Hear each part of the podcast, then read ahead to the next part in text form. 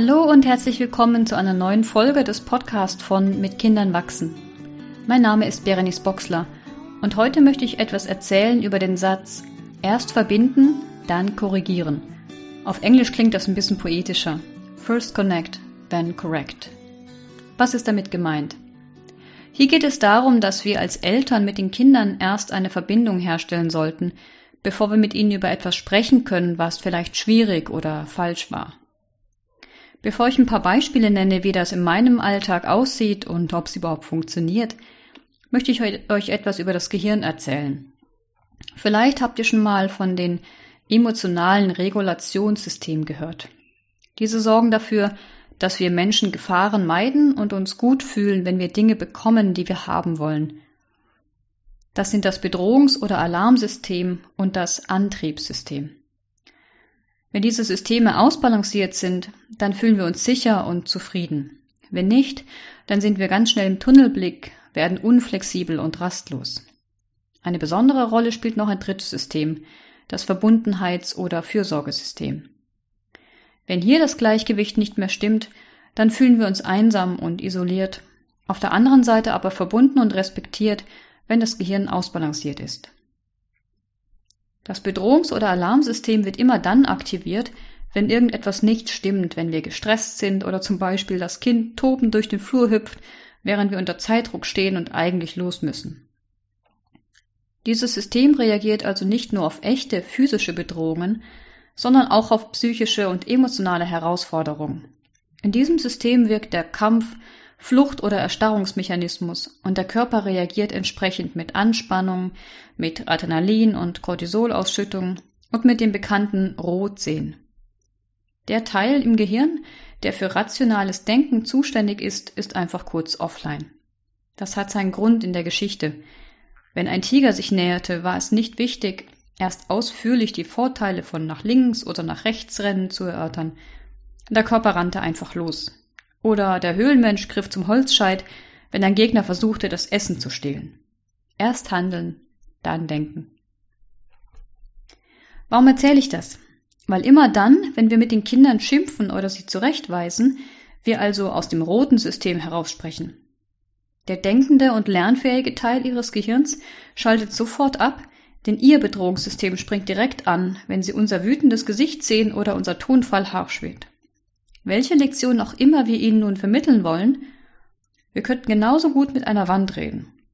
Sie können einfach nicht denken.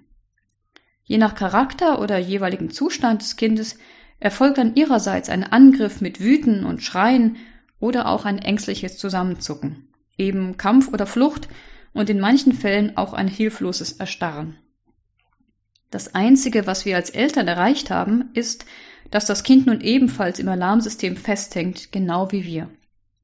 Und selbst wenn es uns gehorcht, dann nur aus Angst. Und das wollen wir ja eigentlich auch nicht. Im Bedrohungssystem können wir Menschen einfach nicht lernen, weder aus den eigenen Fehlern, noch wenn jemand uns erklärt, was nicht so gut war. Und wir werden den gleichen Fehler wieder machen. Das System, das beruhigend wirkt und das unserem Gehirn deutlich macht, du bist in Sicherheit, du kannst dich entspannen und dich dem Wachsen und Entdecken widmen, ist das Verbundenheits- oder Fürsorgesystem. Nur in diesem ist wahres Lernen und Verständnis möglich.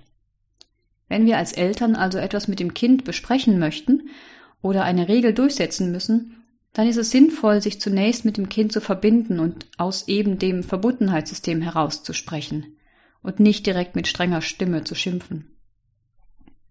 Erst wenn wir dem Kind das Gefühl geben, in Sicherheit zu sein, wird es und damit sein Gehirn empfänglich sein für ein Gespräch oder eine Korrektur seines Verhaltens. Ein Beispiel. Meine Tochter hat oft keine Lust auf Hausaufgaben. Diese ständige Diskussion und fast tägliche Jammerei, deswegen können wir ganz schön auf die Nerven gehen. Mein Alarmsystem springt zuverlässig an, wenn ihre Stimme laut wird und sie anfängt mit Ich habe aber keine Lust. Das ist für mich ein Signal, dass sie gerade für nichts empfänglich ist, weder für Erklärungen, Ermahnungen oder für konzentriertes Arbeiten. Und das nervt. Also ist es meine Aufgabe, zunächst mein eigenes Festhängen im Alarmsystem zu bemerken und mir diese kleine innere Pause zu geben, um selbst runterzukommen. Das geht zum Beispiel mit einem inneren Stopp oder ein Mantra wie atmen oder ein Glas Wasser trinken. Es gibt so viele Möglichkeiten, sich selbst zu beruhigen, und jeder muss sein eigenes Hilfsmittel finden. Wichtig ist, dass wir bemerken, wenn wir im Alarmsystem festhängen und uns dafür entscheiden, diesem inneren Impuls zur Handlung und zum Angriff nicht zu folgen.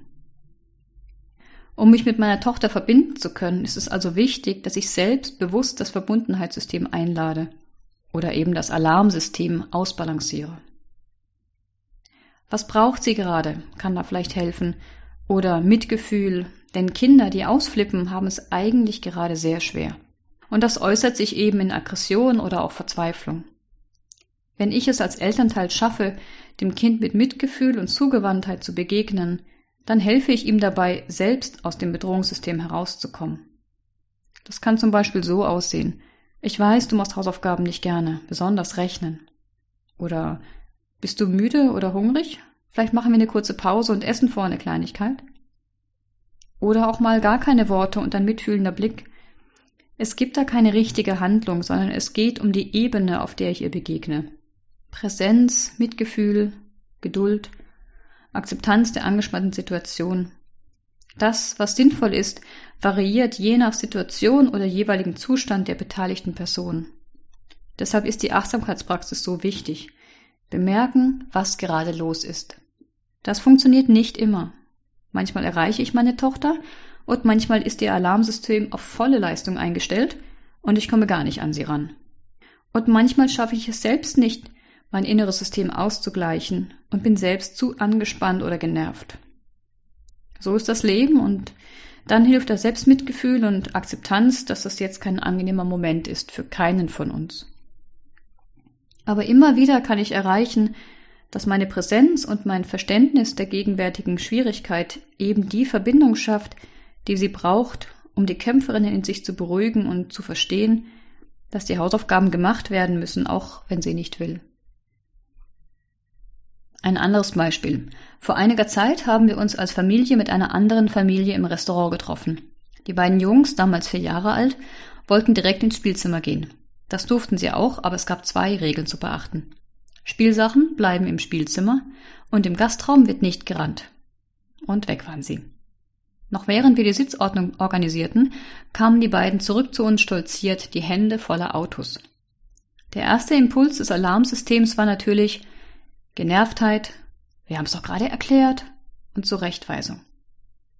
Das habe ich bemerkt, genauso wie die Anspannung im Körper. Nach einer ganz kurzen Pause und im inneren Bemerken sagte ich, das ist toll, dass ihr hier bei den anderen Gästen nicht rennt, wie abgemacht. Was habt ihr denn da gefunden? Oh, das ist schön. Erinnert ihr euch? Spielsachen bleiben im Spielzimmer. Bringt sie bitte zurück. Die beiden drehten sich um, zufrieden, dass sie ihre Beute zeigen konnten und gingen gesittet zurück zum Spielen. Der Impuls war da, aber ich habe ihn nicht ausgeführt. Oder ihr kennt vielleicht die Situation abends, wenn man als Eltern gerne Feierabend haben möchte und das Kind kommt aus dem Bett geklettert. Weshalb das so ist, dazu gäbe es noch ganz viel zu erzählen. Aber ich möchte hier nur darauf eingehen, dass diese Situationen ganz besonders geeignet sind, um die Verbindung und die Beziehung in den Mittelpunkt zu stellen. Alles in uns Erwachsenen schreit förmlich danach, genervt zu schimpfen und endlich seine Ruhe zu haben.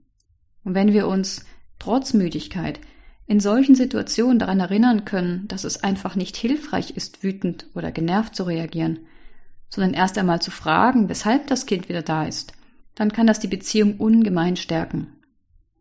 Erst gestern Abend kam meine Tochter wieder runter, innerlich stöhnte ich schon auf und konnte mir meinen genervten Tonfall gerade noch verkneifen und sagte gar nichts.